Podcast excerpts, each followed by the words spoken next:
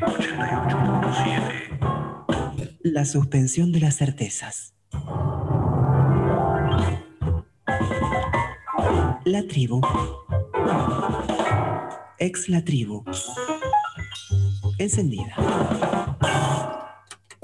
Ay, chiques, ustedes saben, de- acabo de descubrir algo. Yo no lo sabía. Que por Instagram, depende de lo que vos contestes, es como que te querés levantar a alguien. ¿Ustedes sabían de eso? No. Pero, yo sí, pero a ver, es como si Ay, fuera. yo sí, no me lo digas así. Bueno, porque eso yo es sí. así. Es una versión eh, modernizada, remasterizada del cabezazo cuando íbamos a bailar al, al club de barrio.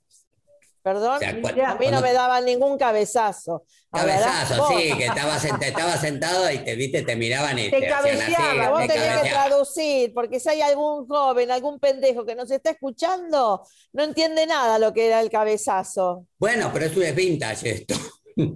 Es vintage. Es vintage, es el cabezazo. Vos tenés sus amigos así, que no sean amigos, amigos, amigues, amigues así conocidos. Algún que no sea conocido te gusta, entonces en la foto que te le manda, mandas por Instagram o en la historia, le mandas un fueguito. Y si te contesta con otro fueguito, ahí, wow, al collana, al No, collana. Pero, perdón, pero yo mando fueguitos a un montón de gente y no me contesta nadie. Ay, Cris, ponele más fuego al fuego, negra. Claro, Pero más fuego, pe- hago un incendio. ¿Cómo? Yo p- pongo fueguito, pero no sabía que el fueguito quería decir eh, que me muero de amor por vos. Y pero Ah, entonces ¿sí? te, levan- te levantaste un montón de gente y no sabes nada. No me levanté ni de la cama. ¿Qué me voy a levantar? No levanté una hoja, no levanté nada. Porque esa gente no me contestó nunca. Pero vos porque Bueno. estás muy, muy, o sea, no crees en, eh, así en el amor a primera foto. Bueno, hoy fue una tarde otoñalísima, ¿eh? Hermosísima. Mi nombre es Invernal. Inverna- casi, casi tocando la invernal. Mi nombre es Cristina Friedman y puedo decirlo porque sé quién soy. Mi nombre es Mauro Antonio Simone y puedo decirlo porque sé quién soy. Mi nombre es Raquel Albeniz y puedo decirlo porque sé quién soy. Bueno, ¿y quiénes están del otro lado del Zoom? El, el otro lado del Zoom está en la producción de Teatro por la Identidad en el aire, Julieta Rivera López, Aileen Peña, Mónica Escandizo y Claudio Santibáñez. En el diseño gráfico, Matías Carnaghi y Lia Parson. En el manejo de las redes, Juan Manuel Pacheco. En la locución, Mariana Malamud. Y como operadora de piso de FM La Tribu, Malen Gatica. Bueno, ¿y cómo nos podemos comunicar? Nos podemos comunicar al eh, www.fmlatribu.com.ar, sino por la radio común y corriente, FM La Tribu 88,7. Eh, la- Perdón, perdón, y si lo repetí otra vez, así se entiende. eh, Para, sí, la- lo- para, la- para las muchachas la muchacha. para los muchachos. Claro. FM La Tribu 88.7, o si no, fmlatribu.com.ar. Las redes de FM La Tribu, Facebook, Twitter e Instagram, FM La Tribu. Y si no, el WhatsApp 11 37 10 3758, 11 37 10 3758. Nuestras redes, Teatro por la Identidad en el Aire, Facebook, Teatro por la Identidad, Instagram y Twitter, arroba T por y Buenos Aires, todos los por con una. X. Muy bien, Bueno. Bueno, este, mm, bueno, tenemos hoy un programa hermoso con una figura internacional. Hoy lo tenemos a Ismael Serrano. Eh, tenemos a Ismael Eh. Serrano, que este, es la primera figura internacional que tenemos como entrevistado. Y tenemos a nuestro compañero Luis Rivera López, que nos va a estar hablando del Congreso, del primer Congreso de Teatro por la Identidad que va a suceder 17, 18 y 19 de junio eh, vía láctea. virtualmente, virtualmente. Ahora vamos a escuchar eh, una de las participantes del Congreso, que es Liliana Felipe, y mm, que va a estar en el Congreso y luego seguimos. Bueno, vamos a eh, Liliana Felipe, échenle sal, un temita musical. Y estamos, estamos escuchando acá a Liliana Felipe, Liliana Felipe que va a estar en el primer Congreso Internacional de Teatro por la Identidad, ya este, prontito, prontito a estrenarse. Y estamos con nuestro compañero Luis Rivera López, que nos va a contar un poquito acerca del Congreso. ¿Cómo estás, Luis? ¿Qué tal? ¿Cómo andan? Aquí, en la cuarta regresiva. Sí, sí, re, cuenta regresiva. Estamos acá. ya no hay, no hay vuelta atrás. Este, eh, día tras día, ya este jueves va a ser el primer día y jueves, viernes y sábado, ¿no?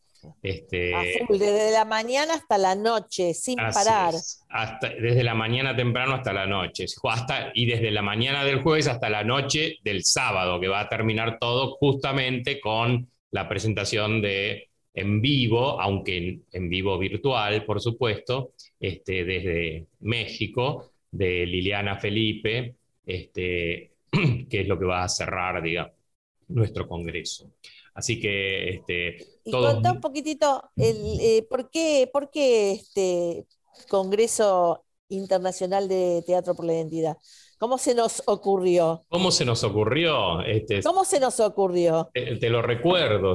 A ver, recordámelo. que yo no lo sé. No, pero digo lo mismo que, ya dije 20 veces en otras radios, pero no la de Teatro por la Identidad. ah, vos querés decir que no es original la pregunta. No, no, no es original mi respuesta, no es original mi respuesta. Es un speech que ya me lo sé de memoria.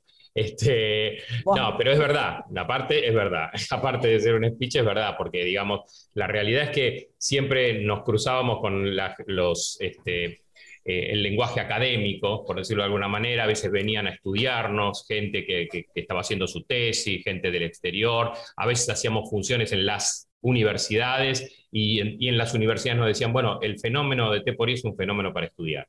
Este, y eh, digamos, en buscando la posibilidad de, encontrar nuevos públicos, este, gente a la cual no nos hayamos dirigido, nos pareció que el, público, este, eh, de alguna manera, de universidades, este, era un, público muy ávido de conocer nuestro fenómeno, así que nos pusimos a reflexionar con ellos acerca de la cuestión de la identidad. Y la verdad que terminó armándose una cosa gigante con más de 60 ponencias, que quiere cada una de ellas es una, una reflexión acerca de la identidad, de, todo tipo, desde el exterior, del interior, este, y por supuesto que la presencia en, en, este, en paneles este, y mesas redondas de muchísima gente muy importante que siempre nos acompañó y que, este, estamos encantados de que, de que puedan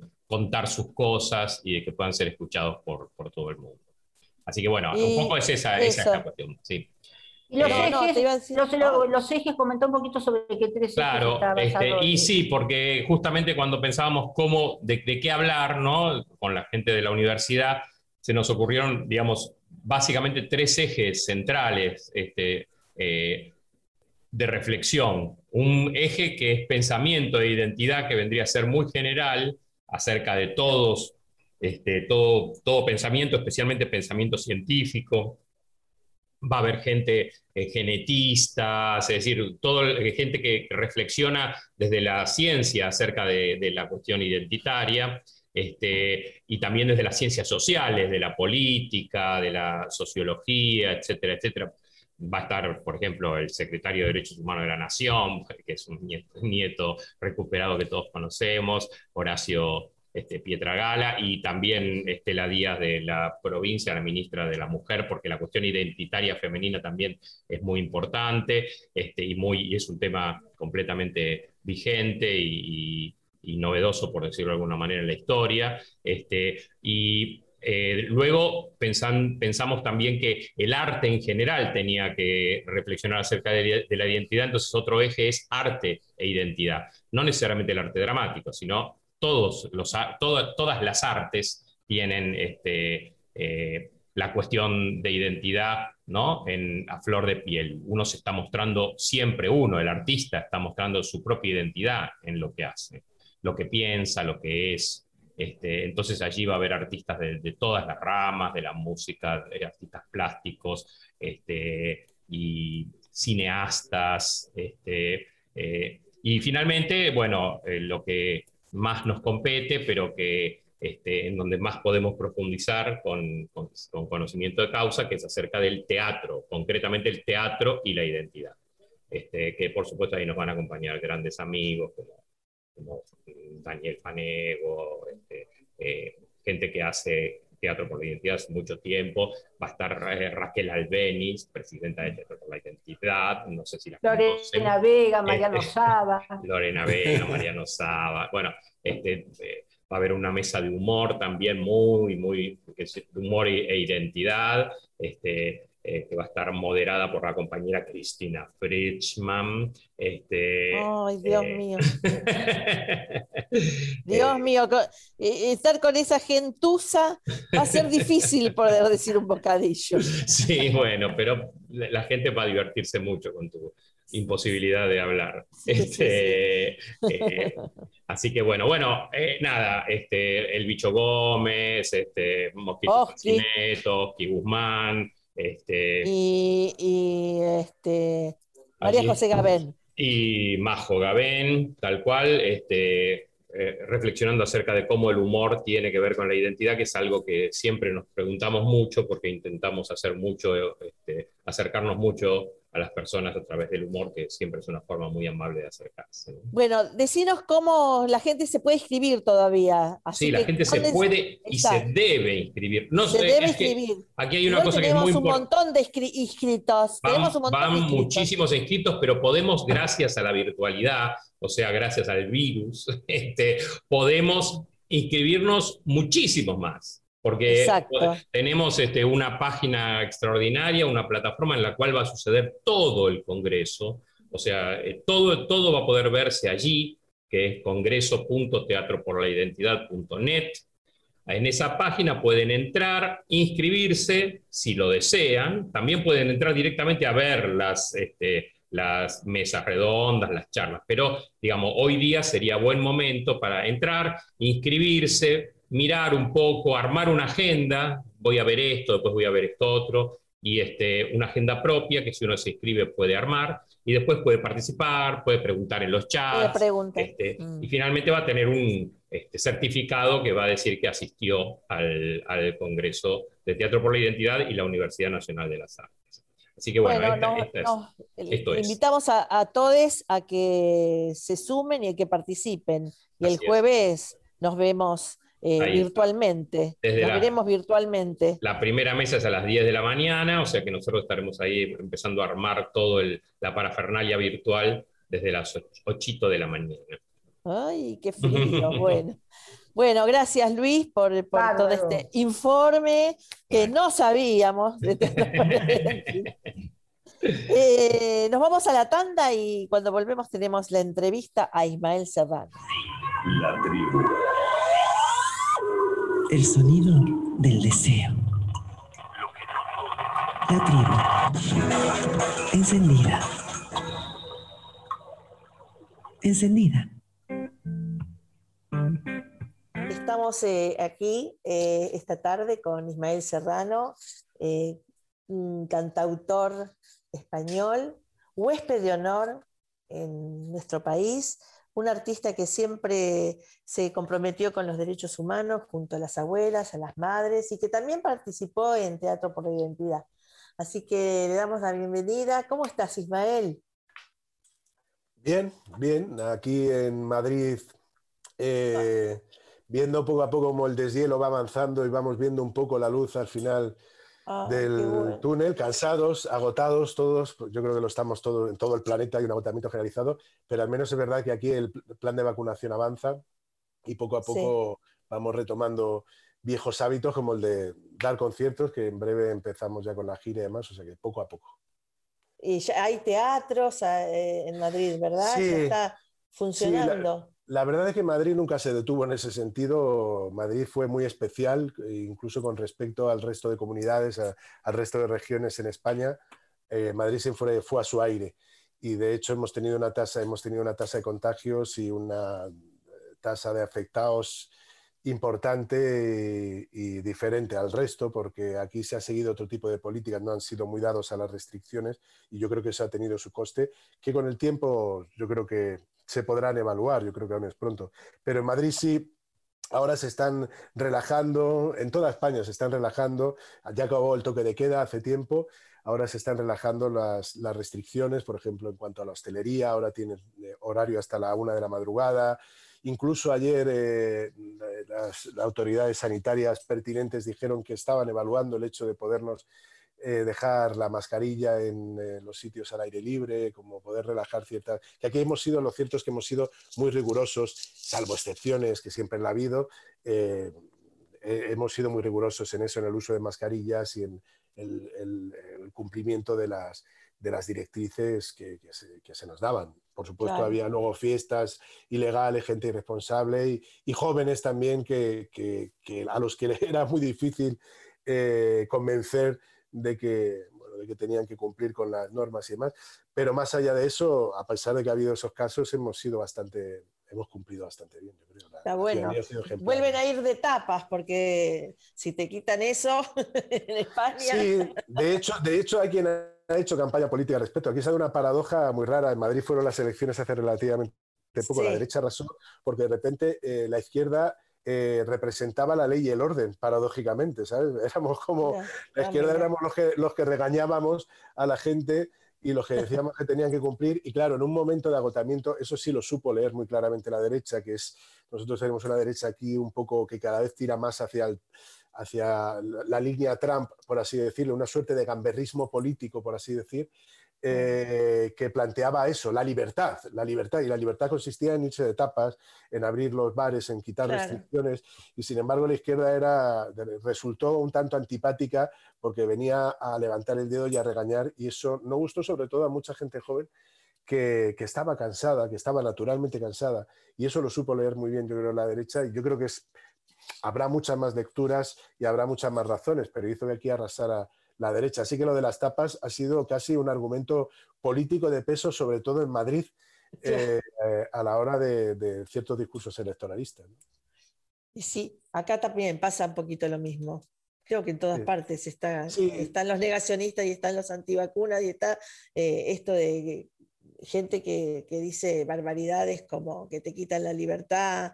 Bueno, y acá los contenidos de las vacunas, bueno, este, sí, está, sobre todo, está sobre todo, yo creo, el ejercicio de deslealtad por parte de quienes tratan de buscar un rédito, un rédito político en cualquier oportunidad, aun de manera irresponsable, ¿no? que tiene que ver con incluso eso, con, negar incluso las evidencias científicas, eh, inventarse un relato alternativo al, del científico, eh, solamente con el único eh, con el único objetivo de desgastar al gobierno. Eh, eso ocurre aquí, está ocurriendo en todas partes y en España también ha sido notable. Qué bueno, Ismael, que tengan una, una, ya que estén aflojando entonces, porque me imagino que la comunidad artística, si bien ha estado activa, como bien decís vos, ha sufrido también acá, hemos sufrido muchísimo, seguimos sufriendo los artistas, los músicos, no, no, estamos muy todavía sin posibilidades de salir.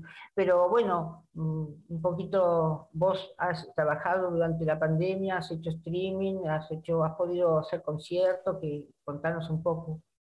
Sí, yo creo que eh, hemos trabajado y se han abierto teatros, pero hemos sentido un cierto desamparo con respecto a las instituciones. La cultura nunca está en las prioridades de los gobernantes, por, desgracia, y lo hemos padecido. Quiero decir, artistas como yo, que, o sea, yo soy alguien más o menos conocido que puede aguantar el tirón, el confinamiento, la inactividad durante un periodo largo, pero no así muchos otros artistas que se las han visto y deseado y que muchos han tenido que abandonar, de hecho, la actividad artística y dedicarse a otras cosas porque era muy difícil. Ni qué decir tiene el, cuerpo técnico, los técnicos, eh, todo ese gremio de iluminadores, eh, sonidistas y demás que, lo han pasado muy mal tuvo una primera, una primera comparecencia el, nuestro ministro de Cultura muy desafortunada. Apareció eh, en un momento difícil donde todo el gremio, toda la gente de la cultura nos estábamos preguntando qué va a ser de nosotros y salió para plantear una falsa dicotomía, falaz, absolutamente decía, no, primero la vida y luego la cultura, primero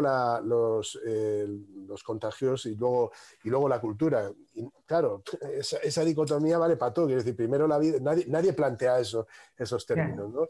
Y en ese sentido yo creo, luego se, luego se dio cuenta de que, lo había hecho muy mal y trató de arreglarlo. Se han impulsado algunas políticas eh, tratando de dar, pues eso, amparo, sobre todo a, los autónomos, a los monotributistas, es decir, eh, y demás, que hay mucho en este gremio y demás, pero no ha sido, han sido insuficientes, porque además no, no solamente ha sido la institución del Estado central, sino de las comunidades autónomas que vienen a ser las provincias, desde los propios municipios, no, no, no ha habido iniciativas que dieran ayudas, que era fundamentalmente lo que se necesita, es eso, porque cuando no hay actividad solo se pueden dar ayudas, se, tiene que dar amparo de alguna manera, ¿no? Eh, porque los, por más que se habilitaran los aforos, las restricciones eran tales que los números no salían. Quiero decir, con un aforo del 25, del 30, del 40%, pues a lo mejor puedo ir yo solo con la guitarra y quién sabe, pero evidentemente una compañía teatral no va a poder. No, no, claro. Es, complicado.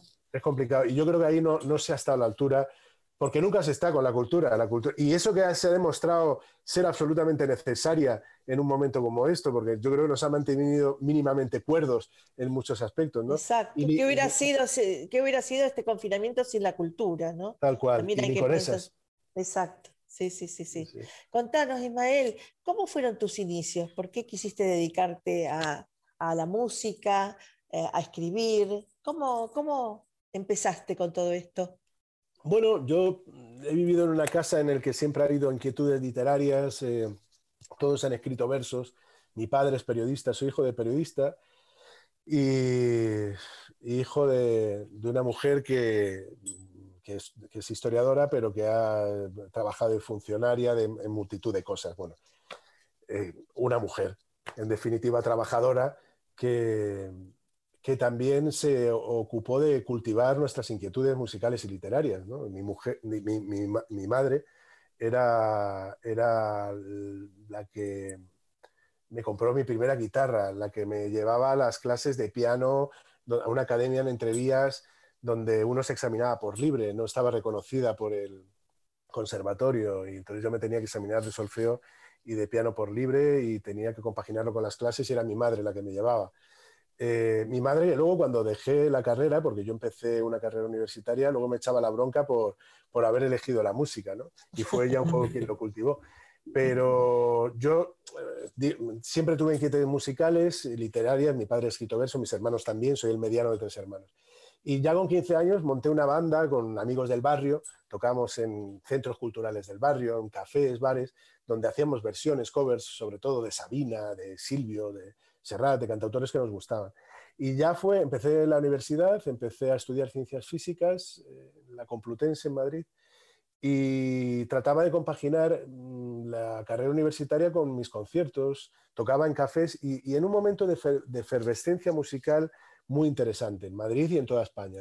De repente surgieron cafés donde se hacía canción de autor y, aparecieron jóvenes cantautores, Pedro Guerra que venía desde Canarias, Jorge Dresler desde Uruguay, y allí estaba yo y surgió la posibilidad de grabar un disco y tuve la posibilidad de abrazar eh, el sueño de dedicarme a la música y lo que hacía a nivel local, de tocar, en yo toqué en todos los cafés de Madrid que existían, yo creo, por aquel entonces, empecé, cuando saqué mi primer disco, lo hice a nivel nacional y toqué en todos los cafés, prácticamente todas las capitales de provincia. ¿no? Y luego lo que hacía a nivel local lo hice también en Latinoamérica. La primera vez que toqué en Buenos Aires fue en la trastienda y éramos 30 personas, 40 personas y nos llevaron a Montevideo, tocamos en un sitio que se llama la Casona de Campbell, que era un, garito irlandés, parecía, y, igual, y éramos poca gente, y todo eso poco a poco fue creciendo. En Buenos Aires, a los dos años nos animamos, me ofrecieron, ¿por qué no hacemos un Maipo? Y toqué, la primera vez que toqué en un teatro en Buenos Aires fue en el Maipo. Y bueno, y así poco a poco fue, fue conociendo mi música. Era otro momento, era un momento en el que en algunas radios aún sonaban los cantautores ya, ya es algo, en, radio, en las radiofórmulas convencionales me refiero. Y bueno, y así fue poco a poco, poco a poco fui desarrollando mi carrera con la guitarra al hombro, viajando mucho y bueno, hasta ahora.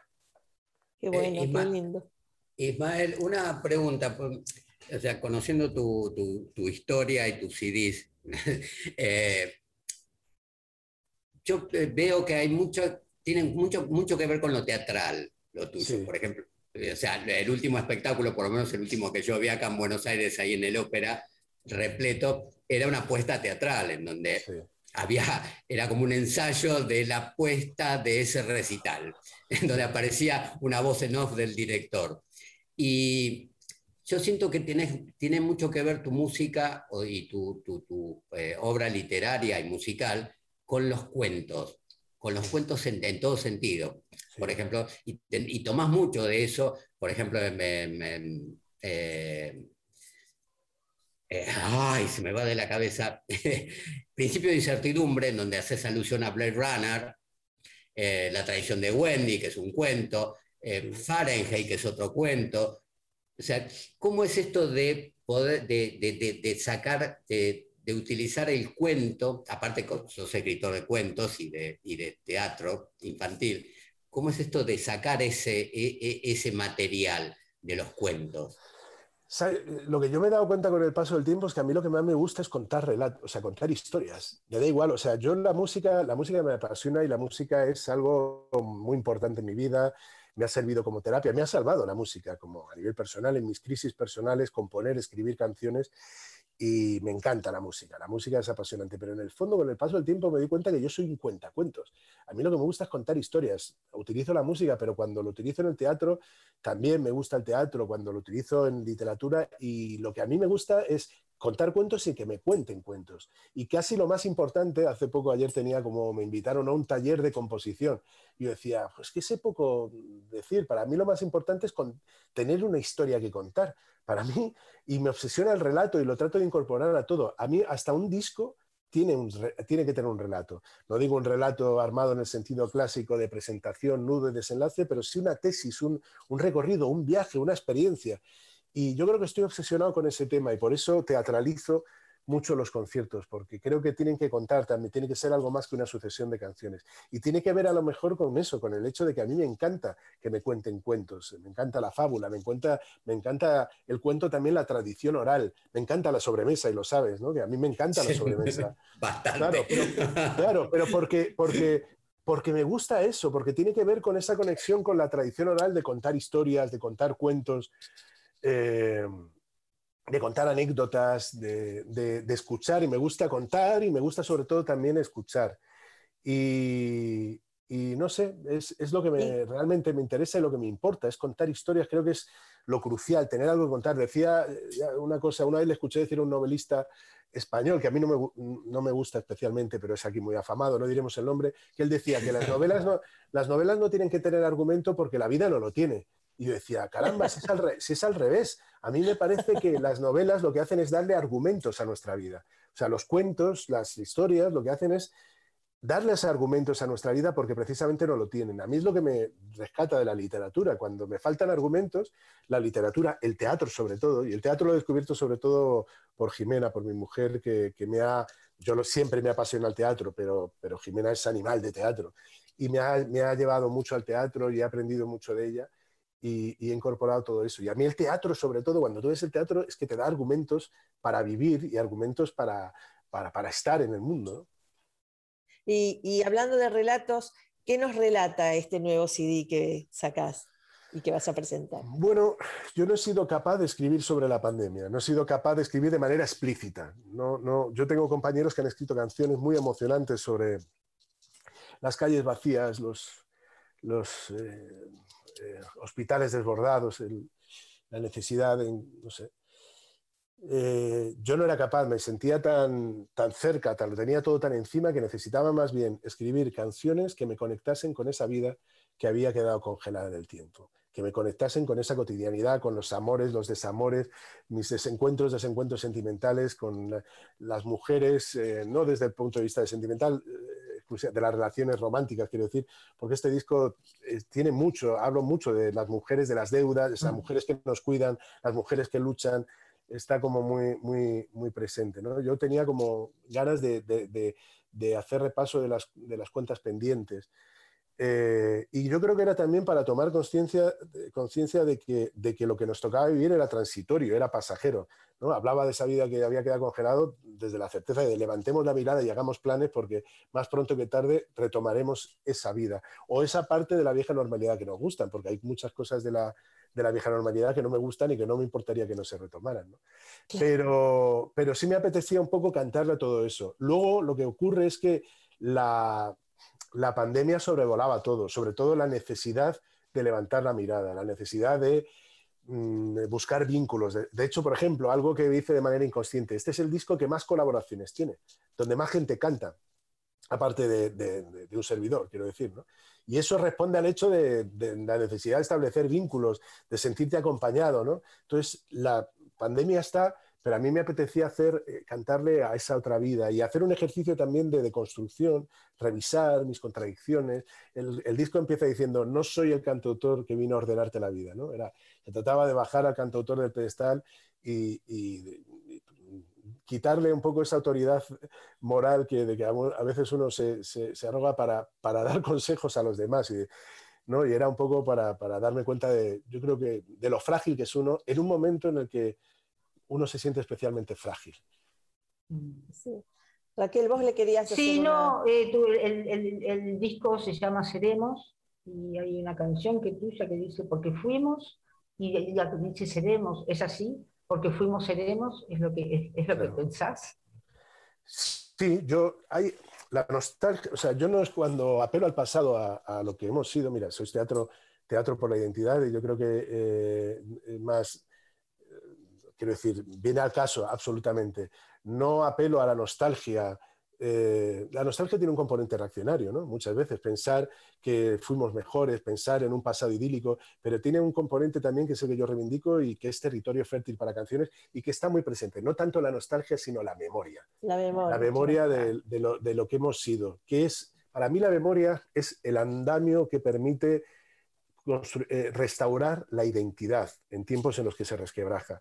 La memoria es aquello que te permite restaurar la identidad y lo que te permite afrontar el futuro, eh, porque desde ahí se construyen, son los cimientos desde que uno construye la identidad, que es lo que te permite afrontar el futuro eh, teniendo el control de tu vida, en la medida en la que uno puede, ¿no?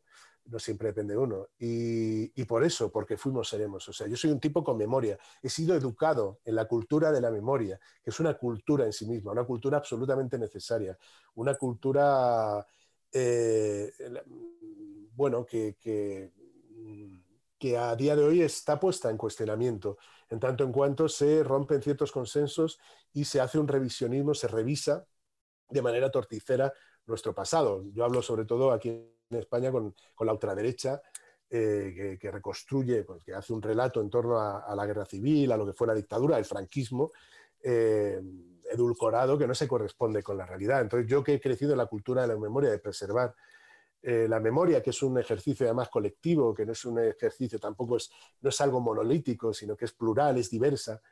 Eh, yo es algo, bueno, pues he sido educado en esa, en esa cultura y yo creo que la cultivo también eh, la memoria en mis canciones. yo hablo de, de, eso, de la memoria, de lo que fuimos, de lo que hemos representado y de, de, lo que he mamado en mi casa y de lo que soy. Y soy lo que soy por donde he vivido. Yo, por ejemplo, me he criado en un barrio al sur de Madrid. Ahora vivo en un barrio muy pijo. Muy pijo le queremos decir aquí a Concheto. Ahora vivo en un barrio muy concheto. Pero yo he vivido, me crié hasta los 15 años. Me crié en 15 años en Vallecas y, y, haberme criado en el barrio, que es un barrio al sur de Madrid, y eso generó en mí una conciencia de clase y una conciencia política que me sigue acompañando y me acompañará hasta el fin de mis días.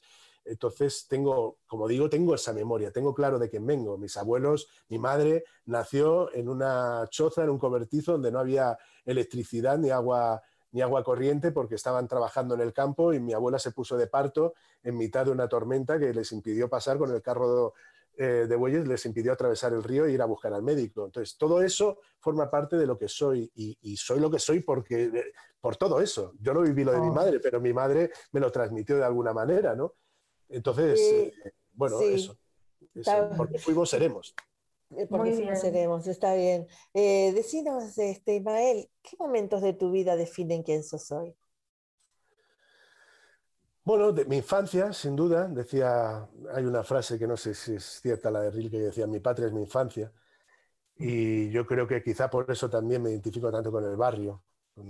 mi patria es eso, eh, la educación que me han dado mis padres, eh,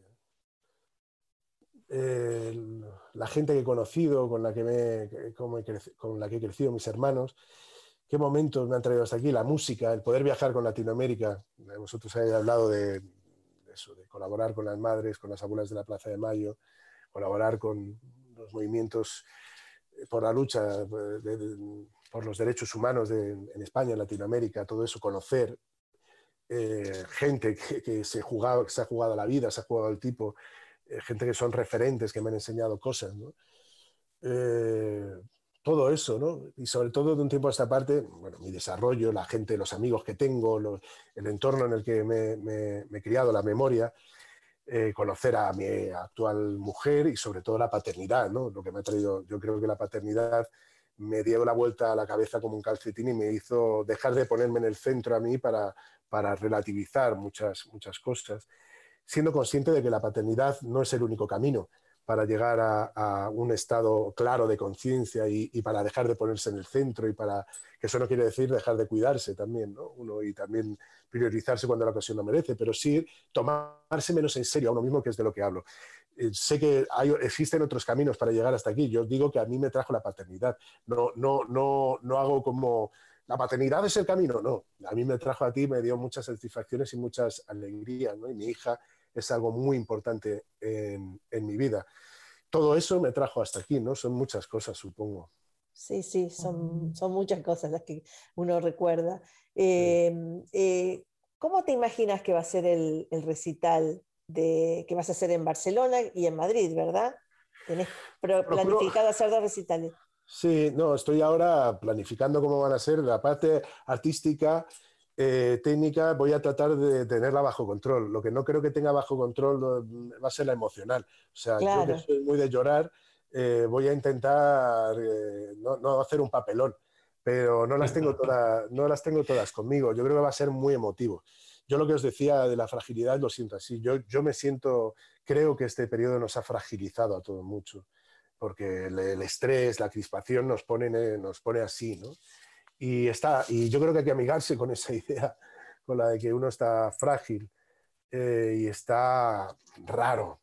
O sea, aquí en España hay un debate sobre la salud mental que está a la orden del día porque el nivel de medicación en torno a la salud mental, los niveles de medicación que estamos teniendo ahora son inéditos.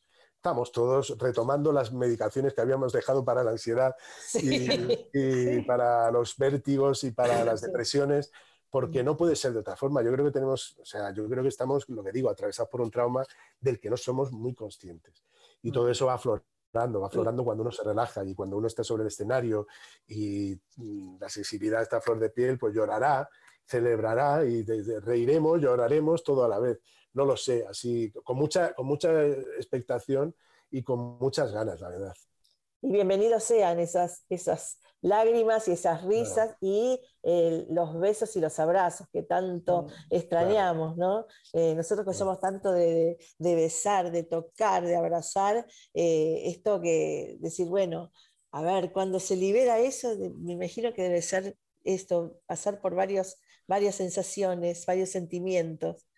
Tal cual, tal cual. Este, bueno, eh, ¿cuándo vas a, eh, bueno, el, ¿cuándo son los recitales? ¿Para prontito o, van a ser en el transcurso del año? Yo ahora tengo estos dos recitales y mi idea es empezar en octubre. En octubre. Lo que pasa es que ah. estamos esperando en octubre empezar en teatros. Tengo algunos recitales en verano, pocos, pero quiero empezar en teatros. Yo no hago mucha gira de verano. Yo toco, me gusta la gira de los teatros y demás. Y estamos, fíjate, a la espera de que se relajen las restricciones. Nosotros estamos viendo a ver, porque no sabemos en qué formato vamos a ir y qué, qué, tipo de conciertos vamos a dar, porque no sabemos lo que os decía antes. Si vamos a ir al teatro con 50%, tendremos que plantearnos un escenario diferente. Entonces, estamos tratando de aguantar todo lo que podemos eh, con la esperanza de que en cualquier momento nos digan, se habilita el 100% de los teatros y podamos salir con todo y digamos, esta es nuestra gira, aquí empezamos, empezamos en octubre eh, y, estaremos a lo largo hasta marzo. Nuestra idea es ir en vuestro otoño, nuestra primavera, poder cruzar el océano y volver a Latinoamérica. Eso está en nuestros planes y en nuestra cabeza. Llegó un momento en el que yo estaba, yo me acuerdo aquí con, con amigos y en la, en la, oficina, con Néstor Mauro, que llegó un momento en el que yo estaba, joven, es que yo no sé, nos habilitarán los teatros que hacemos y Néstor me decía, basta, hagamos planes. Ya veremos qué, qué será de nosotros, pero hagamos planes porque si no nos vamos a volver locos. Y establecimos un calendario, empezamos a llamar a los teatros con la, con la perspectiva puesta en que el plan de vacunación se iba a desarrollar eh, tal y como se, se, auguraba, ¿no? que se decía, no, a finales del verano estaremos, tendremos inmunidad de rebaño. Confiemos en que va a ser así, todo indica que va a ser así por cómo viene avanzando el ritmo de vacunación y, tenemos las esperanzas puestas en, en ello. ¿no? A mí me yo miro, yo miro cada, cada, poco tiempo, miro mi, mi, teléfono porque yo tengo 47 años y me tienen que citar para vacunarme en cualquier momento. Estamos todos iguales. Pero vamos, no, no, no hay, de momento no. ¿Todavía no te vacunaste? ¿Todavía no tenés ninguna vacuna? No, no, nosotros los ah. de. Están empezando ahora a vacunar a los de, de 49 a 41, están llamando a vacunar. Mi hermano que tiene 49 le han llamado hace poco, se vacunó hace nada. Mis padres sí están vacunados, los dos con ambas vacunas y demás, pues tiene 70, más de 70, 70 años y, poco a poco va bajando. Ahora nos toca los de 47. Bueno, ojalá sea pronto y ojalá sea pronto, Ismael, este, el momento que podamos verte acá eh, por Buenos Aires, que la verdad que este, nos encanta tenerte con nosotros. Y queríamos agradecerte esta entrevista. Eh, es nuestra primera entrevista internacional en Teatro por la Identidad. Así que muchísimas gracias. Eh, y no sé, te deseamos lo mejor y que sea muy pronto cuando se vuelve a, a los teatros allá y acá, para encontrarnos, para abrazarnos y para darnos unos besos. Sí, sí, yo sé que está siendo duro, especialmente ahora en Argentina, sé que el confinamiento y sé que estamos todos muy cansados. Las rectas finales, yo creo que estamos en la recta final. En algunos sitios se alargará más o menos, pero creo que estamos en un tramo final que hay que aguantar y hay que, hay que bueno, es, fácil decirlo. Pero, pero bueno, mucho ánimo y os mando muchos, muchos abrazos y nada, muchísimas gracias por la charla y por la atención. No, gracias a vos. Gracias a vos. Esperemos, a lo mejor venís y coincide con alguna actividad de Teatro por la Identidad y te tenemos ahí. Me encantaría, sí, sí. tenemos que vernos, tenemos que vernos, eh, Mauro, tenemos que vernos, tenemos que retomar esas largas sobremesas. Eh, exacto, sí, tomarnos unos vinos, unas cosas acá en Buenos Aires, unas mollejitas y esas cosas ricas. Lo que venga, lo que venga. lo que venga, sí, absolutamente. Bueno, eh, supongo que estamos invitadas. Ahora vamos a ir también a la sobremesa. Ahora vamos a ir a la sobremesa también nosotras. Todos y todas estamos, sí, sí. Bueno. Bueno, Ismael, muchísimas gracias. Nada, gracias a gracias. Un abrazo. Mandamos un beso grande. Chao. Chao. Hasta que aparezca el último nieto. Teatro por la identidad las acompaña. Abuela. Teatro por la identidad en el aire. La tribu, FM 88.7. Y seguimos acá en Teatro por la Identidad en el Aire. Qué linda que fue la entrevista con él, una persona muy cálida. Muy cálida, muy eh, agradable, mucha cabeza. Muy bien, me encantó, me encantó. La verdad que sí. Realmente fue muy lindo, especialmente estamos en radio y no se ve, pero se nos iluminó la cara cuando hablamos de tomarnos un vino a todos. Su sonrisa y los ojos así como diciendo. así que, bueno. Es que el día que nos volvamos a tomar el vino entre, un vino entre todos y alrededor de una mesa y nos abracemos, realmente eh, va a ser de mucha emoción, ¿no? Porque es lo que más, lo que más extrañamos. Y después, y después de una función o una obra de teatro. Y después de una obra de teatro, ir a salir a comer. Comer y esas cosas. Ay, esas cosas que. Esas cosas que, que hacíamos hace mucho tiempo. hace tanto. Bueno. nostalgia. Sí, pero ya vamos a, vamos a volver, vamos a volver. vamos a volver. Y Dentro de muy poco, exactamente. Pero se nos termina el programa, así que nos vamos a despedir hasta el próximo martes, eh, como siempre. Y este, como siempre decimos también, hasta que aparezca el último nieto o nieta o niete. Si tenés dudas sobre tu identidad, comunícate con Abuelas de Plaza de Mayo www.abuelas.org.ar